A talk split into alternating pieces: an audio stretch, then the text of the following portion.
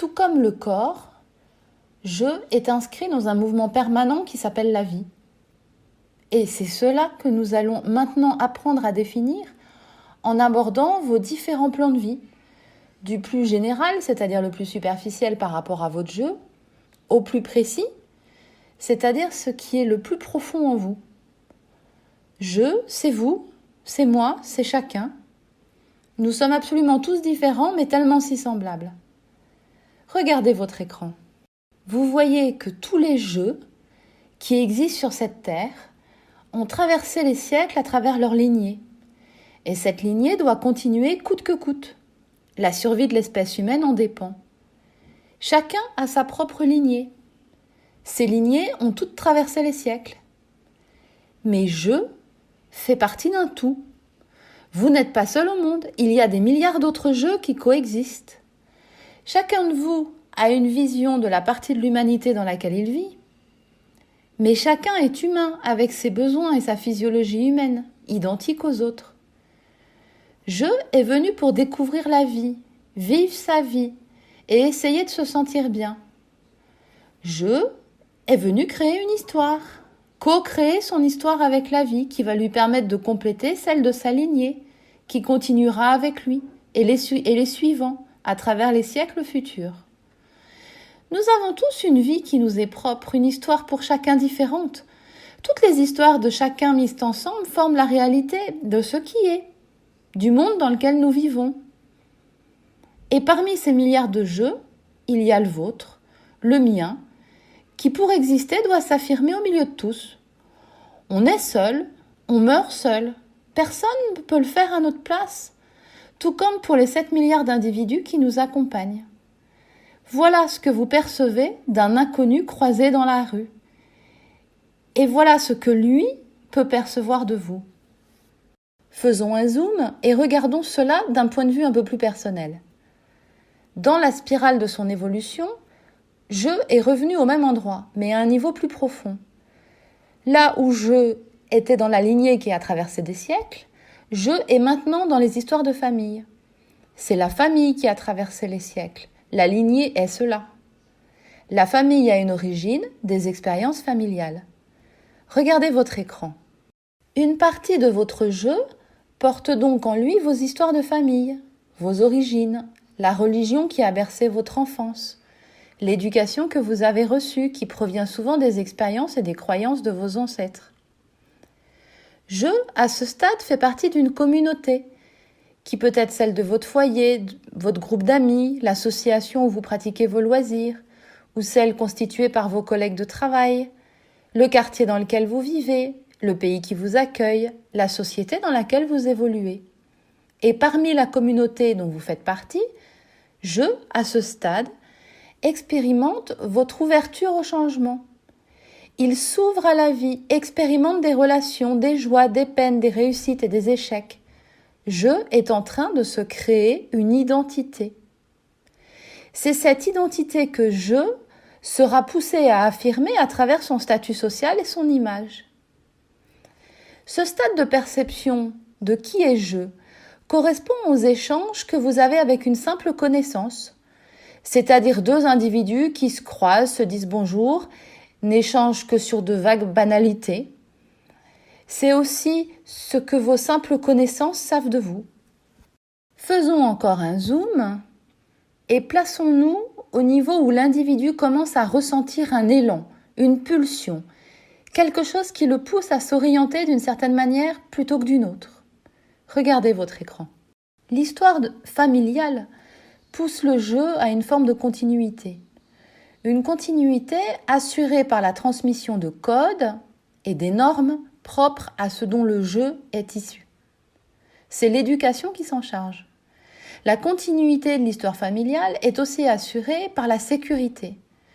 Sans sécurité, les dangers de la vie pourraient générer un anéantissement de cette histoire familiale.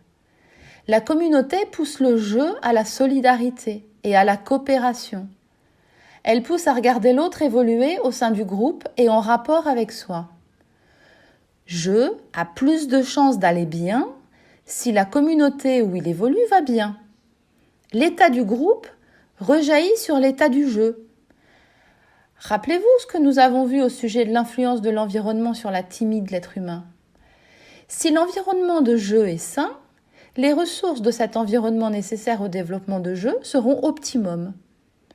L'histoire personnelle pousse jeu à s'ouvrir au changement et à l'expérience. Je commence à choisir et à explorer ce qui se présente à lui. Si les expériences sont positives, il connaît l'enthousiasme et relève les défis de la vie. C'est ainsi que l'individu renforce sa vitalité. Si son ouverture au changement est bridée par un sentiment d'enfermement dans une histoire de vie aliénante, son enthousiasme se tarit et les défis de la vie lui paraissent infranchissables. C'est ce qui arrive à ceux qui vivent dans le brouillard sans être conscients de leurs émotions et sans prendre de décisions contrôlées. En effet, je dois continuer à développer son histoire personnelle grâce à cette ouverture au changement car il va devoir aller de plus en plus vers sa propre identité. Il vient d'une famille pour développer son identité, c'est-à-dire qui il est. Il doit sortir de son histoire personnelle, s'ouvrir au changement pour aller chercher son affirmation de soi et son identité. Vous voyez ici que s'ouvrir au changement est une donnée vitale pour l'être humain. Et d'après ce que nous avons vu, sans principe féminin fort, cette ouverture au changement est déjà compromise. À ce stade, je souhaite prendre du plaisir et obtenir de la gratification. Une fermeture au changement contre cet élan du jeu maintient l'individu dans un sentiment d'impuissance. La dépression prend ses racines ici. L'identité pousse le jeu à l'affirmation de soi. Je deviens j'existe. Je prends conscience à ce stade qu'il a des compétences, des choses qu'il sait faire, qu'il aime faire, d'autres pour lesquelles il n'est pas du tout doué. Il crée, il sait disposer des ressources et les utiliser. Je aspire à préserver son image, son statut social, sa place. Et tous vos copains, vous les connaissez sous cet angle-là. À ce stade, tout le monde peut s'entendre avec à peu près tout le monde sur une courte période de temps. On peut ressentir des divergences sur les codes et les normes que nous souhaitons transmettre par l'éducation, mais aucune divergence réelle ne peut être soulevée. On peut remarquer qu'un individu a un enthousiasme timide et qu'il a du mal à se laisser aller à prendre plaisir pleinement, mais si nous n'abordons pas plus en profondeur les échanges avec lui, notre jeu peut s'identifier à pratiquement tous les autres. Nous sommes tous des personnes ayant une histoire familiale. Nous avons reçu par éducation des codes, des normes et un besoin de sécurité pour permettre à ce qui fait nos repères de continuer à exister au cours des prochains siècles. Nous faisons tous partie d'un ou plusieurs groupes par nos loisirs, notre travail, l'endroit où nous habitons et les associations que nous fréquentons. Et nous évoluons tous dans un environnement où nous tirons des ressources pour assurer notre survie. Nous sommes tous des personnes ayant une histoire personnelle et nous choisissons, nous explorons, nous créons tous des objets, des situations, des événements, des relations, des échanges. Nous avons tous notre propre enthousiasme à relever les défis de la vie. Nous souhaitons tous ressentir du plaisir et obtenir une forme de gratification.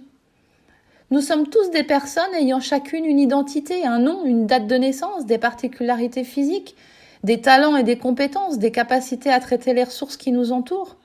Nous avons tous une place dans le monde, peu importe ce qu'elle est, un statut, une image et un sentiment de valeur personnelle, quel qu'il soit. Le stade des échanges entre copains est un stade de relation superficielle.